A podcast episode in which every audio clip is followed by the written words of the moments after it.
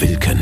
Hintergründe der Nachrichten der Woche. Ein Radio PSR Original Podcast mit News Anchor Hajo Wilken.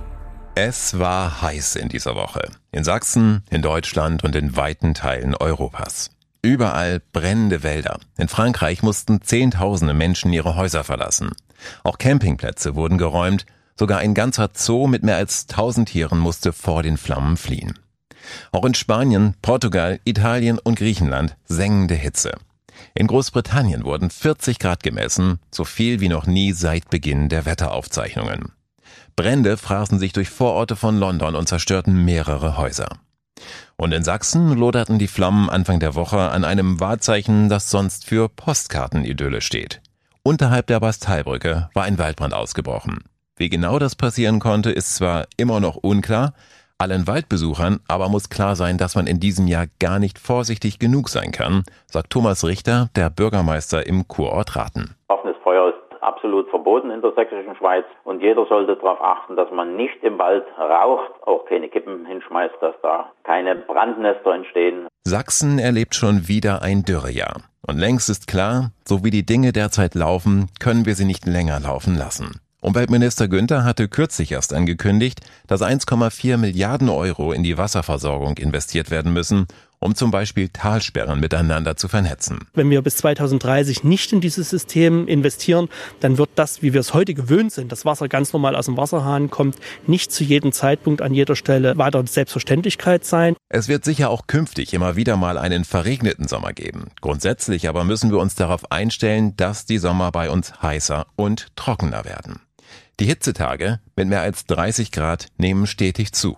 Früher wurde es fünf, sechs Mal im Jahr so heiß, mittlerweile mehr als doppelt so häufig. Solche Hitzetage machen uns auch körperlich zu schaffen. Sport ist nur früh morgens oder spät abends möglich und bei der Arbeit sind wir einfach nicht so konzentriert und weniger produktiv, wenn es längere Zeit so heiß ist.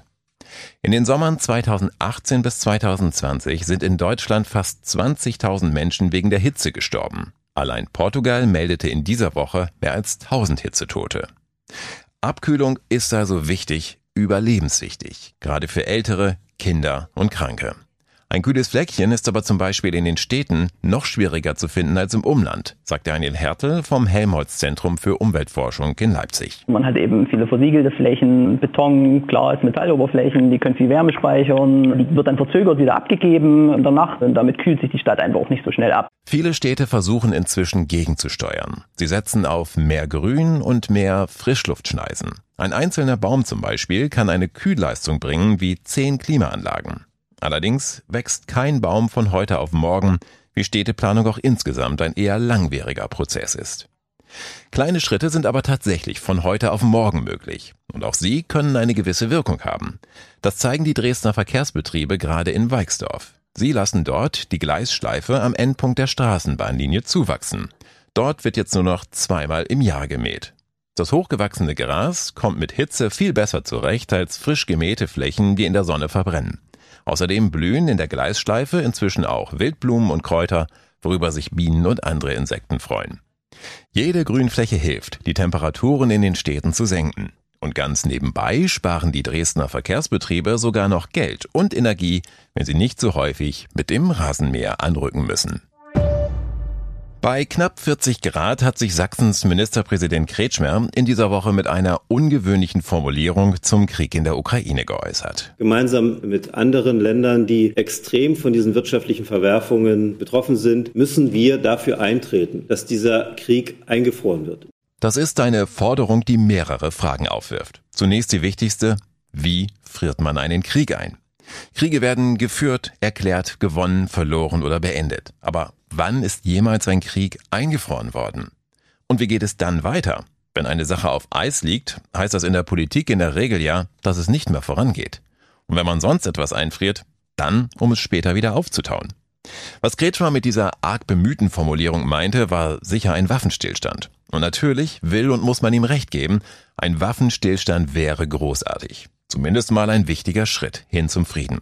Und natürlich wäre das allemal besser, als möglicherweise über Jahre eine Entscheidung auf dem Schlachtfeld zu suchen. Denn, so Kretschmer, wir müssen doch erkennen, dass dieser Konflikt die gesamte Welt ins Chaos stürzt und dass wir möglicherweise auch die wirtschaftliche Kraft verlieren.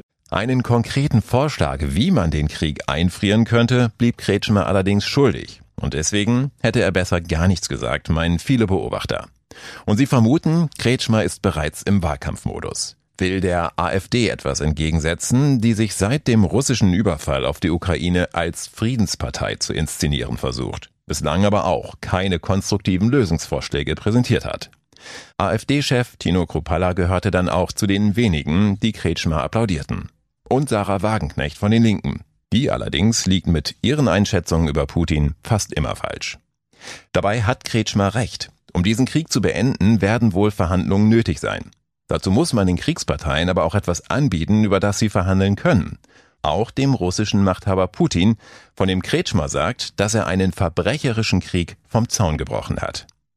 Was genau also will er ihm anbieten? Die Antwort auf diese Frage bleibt Kretschmer seit Monaten schuldig. Zudem ist es ja keineswegs so, dass seit Februar oder davor niemand mehr mit Putin gesprochen hätte. Frankreichs Präsident Macron hat immer wieder mit ihm telefoniert, Kanzler Scholz auch. Der Generalsekretär der Vereinten Nationen Guterres war bei ihm. Der Papst hat an Putin appelliert.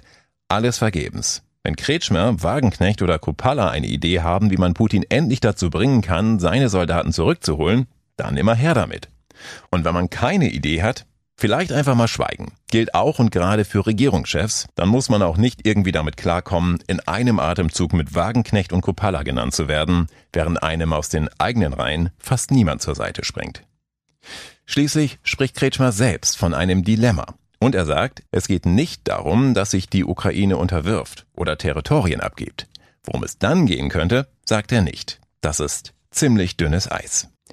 FDP-Generalsekretär Djerzarei kommentierte Kretschmers Forderung mit den Worten, Gott sei Dank ist dieser Mann nicht verantwortlich für unsere Außenpolitik. Er hat offenbar bis heute nicht verstanden, wie gefährlich Putin ist, so der FDP-Mann. Allzu berechtigt ist auch Kretschmers Sorge vor einer Gaskrise. Wir alle bekommen die hohen Energiekosten jetzt schon zu spüren. Mieter ebenso wie Hausbesitzer, kleine Handwerker genauso wie große Industriebetriebe. Und natürlich zahlen wir den Preis alle regelmäßig beim Einkaufen. Die hohen Energiekosten sind Gift für Deutschland. Kretschmer hält die Energiewende deshalb unter den jetzigen Umständen für gescheitert. Dabei blendet er allerdings aus, dass gerade Sachsen es komplett versäumt hat, sich von Energieimporten aus dem Ausland etwas unabhängiger zu machen. Sachsen hinkt beim Ausbau der erneuerbaren Energien anderen Bundesländern weit hinterher. Die Landesregierung hat etwa den Bau von Windrädern auch unter Kretschmers Führung jahrelang verschleppt. Dabei wären die heute so wichtig, um unabhängig zu sein und bezahlbaren Strom zu haben. Die Preise gehen nämlich nicht durch die Decke wegen der erneuerbaren Energien, sondern weil Gas und Kohle so teuer sind. Mit großem Einsatz kämpft Kretschmer dafür, dass es neue Jobs gibt für diejenigen, die ihr Geld heute noch mit der Braunkohle verdienen. Und auch das macht er absolut richtig. In der Lausitz werden viele neue Jobs gebraucht, damit die Region auch nach der Kohle noch eine Zukunft hat. Doch diese Jobs, die könnte es längst geben, wenn sich die Landesregierung vor 15 Jahren schon so für die Erneuerbaren ins Zeug gelegt hätte, wie heute für die Kohle. Als die Solarbranche einst den Bach runterging, verloren dort weit mehr Menschen ihre Arbeit, als heute überhaupt noch im Kohlebereich tätig sind. Mittlerweile aber ist diese Krise ausgestanden und die Branche längst wieder ein Jobmotor. Wenn Kretschmer die Energiewende trotzdem für gescheitert hält, dann liegt das auch daran, dass er selbst noch immer nicht so richtig mitzieht, meint Grünen Landeschefin Christine Furtenbacher. Sie schrieb in dieser Woche auf Twitter von, Zitat, Kretschmerge Polter und dass die Ampel den Karren aus dem Dreck zieht, den die CDU jahrelang festgefahren hat.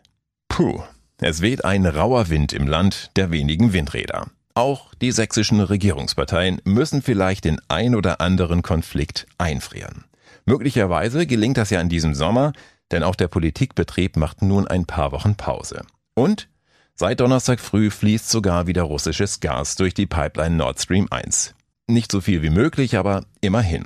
Wenn es so bleibt oder sogar noch mehr wird in den nächsten Wochen, dann können wir alle ein bisschen entspannter in den Winter gehen. Bundesarbeitsminister Hubertus Heil von der SPD hat in dieser Woche seine Pläne für ein neues Bürgergeld vorgestellt. Das soll zum Jahreswechsel eingeführt werden und Hartz IV ablösen. Mein Ziel ist es, dass es zum 1. Januar eine angemessene Erhöhung der Regelsätze geben wird, damit Menschen, die jetzt zum Beispiel mit steigenden Lebensmittelpreisen ein Problem haben, über die Runden kommen können. Wer Unterstützung braucht, soll also mehr Geld bekommen als heute bei Hartz IV. Wie viel mehr ist noch offen. Von 40 bis 50 Euro hatte Heil im Mai gesprochen. Das reicht nicht angesichts der hohen Inflation, sagen Sozialverbände heute. Derzeit liegt der Regelsatz für einen Alleinstehenden zum Beispiel bei 449 Euro im Monat. Mit dem Bürgergeld will Arbeitsminister Heil auch, wie er sagt, die Lebensleistung mehr anerkennen. Heißt, nur weil man mal in eine Krise gerät, soll man nicht sofort sein ganzes Leben umkrempeln müssen.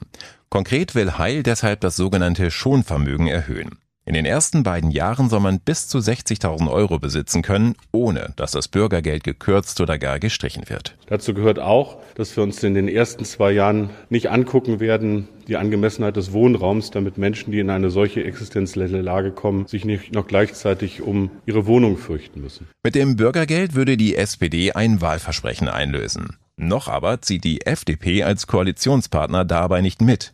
Höhere Regelsätze, weniger Sanktionen, so haben wir das im Koalitionsvertrag nicht vereinbart, sagen die Liberalen.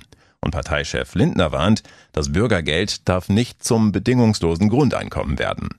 Lindner ist dafür, nicht die staatliche Unterstützung zu erhöhen, sondern die Möglichkeiten, sich mehr Geld als bisher hinzuverdienen zu können. Der Streit darüber wird sich vermutlich noch bis in den Herbst hinziehen. Bis dahin werden Zahlen vom Bundesamt für Statistik erwartet und erst dann will Arbeitsminister Heil einen Vorschlag zur Höhe des künftigen Bürgergeldes machen. Eine traurige Nachricht kam in dieser Woche aus Hamburg. Uwe Seeler ist im Alter von 85 Jahren gestorben. Deutschland hat einen Volkshelden verloren, sagte Sportministerin Faeser. Uwe Seeler war Ehrenspielführer der Nationalmannschaft. Ein Star ohne Allüren, einer, der immer auf dem Teppich geblieben ist, eben uns Uwe. Ich finde das Schönste, was es auf der Welt gibt, normal zu sein. Das ist einfach mein Leben. So bin ich und so möchte ich auch bleiben. 72 Mal spielte Uwe Seeler für die Nationalmannschaft und machte dabei 43 Tore. Einen wie Uwe Seeler musste man einfach lieb haben. Auch er liebte Menschen, ganz besonders seine Frau Ilka, mit der er 63 Jahre verheiratet war. Seine zweite Liebe war der Hamburger SV, dem er zeitlebens treu war. Vereine aus dem Ausland konnten ihn selbst mit viel Geld nicht locken. Wer weiß, ob ich da glücklich gewesen wäre, sagte Uwe Seeler. Und sowieso, Mehr als ein Schnitzel pro Tag könne er ja ohnehin nicht essen. Na klar, er hätte es sich mit Blattgold überziehen lassen können, wie Franck Ribery sein Steak. Aber so war uns Uwe eben nicht. Evening.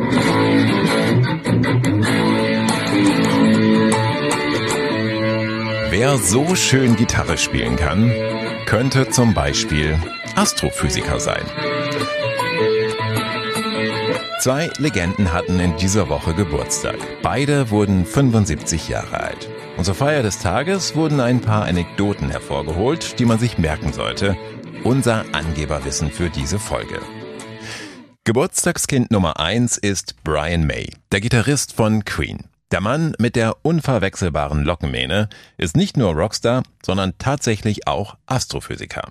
Schon 1970 untersuchte er die Radialgeschwindigkeiten in interplanetarem Staub. Seine Forschung geriet allerdings für einige Jahrzehnte in den Hintergrund, weil ihm die Karriere als Weltstar dazwischen kam. 2007 aber brachte May die Dinge zu Ende und veröffentlichte seine Doktorarbeit. Die Doktorwürde wurde ihm damals in der Royal Orbit Hall verliehen. Das zweite Geburtstagskind kommt aus Dresden. Hans-Jürgen Kreische. Fünfmal wurde er Meister mit Dynamo, 46 Mal spielte er für die DDR-Nationalmannschaft. Nach einem dieser Spiele, es war bei der WM 1974, saß er im Flieger. Sein Team hatte gerade die westdeutsche Mannschaft mit 1 zu 0 besiegt und Kreische sagte dem Mann, der neben ihm saß, dass die BRD-Mannschaft trotzdem Weltmeister werden würde. Der Mann bot ihm daraufhin eine Wette um fünf Flaschen Whisky an, die Kreische aber nicht annahm. Schließlich kannte er den Mann gar nicht weiter. Trotzdem kamen ein paar Wochen später fünf Flaschen Whisky in Dresden an und Kreische musste beim damaligen Dynamo-Boss antanzen. Wie sich herausstellte, war Kreisches Sitznachbar aus dem Flieger nämlich Mitglied der Bundesregierung, der damalige Finanzminister Hans Apel. Er hatte ihm tatsächlich fünf Flaschen Whisky geschickt, nachdem die Mannschaft um Franz Beckenbauer Weltmeister geworden war, und er schrieb dazu Glückwunsch zum Gewinn Ihrer Wette, ich hoffe, wir sehen uns bald einmal wieder. Eine nette Geste, die Kreische aber möglicherweise die Teilnahme an den nächsten Olympischen Spielen gekostet hat, denn nach dem Satz Ich hoffe, wir sehen uns bald mal wieder, durfte er dorthin nicht mehr mit, mutmaßt er heute. Wenn Sie also in diesen Tagen auf dem Weg in den Urlaub in einem Flugzeug sitzen, schließen Sie besser keine Wetten ab mit Ihrem Sitznachbarn. Oder fragen Sie vorher, was er beruflich macht, nicht, dass Ihnen das später sonst noch irgendwann mal auf die Füße fällt. Das war Wilken. Hintergründe der Nachrichten der Woche mit Newsenker Hajo Wilken. Dieser Radio PSR Original Podcast ist eine Produktion von Regiocast, deutsches Radiounternehmen.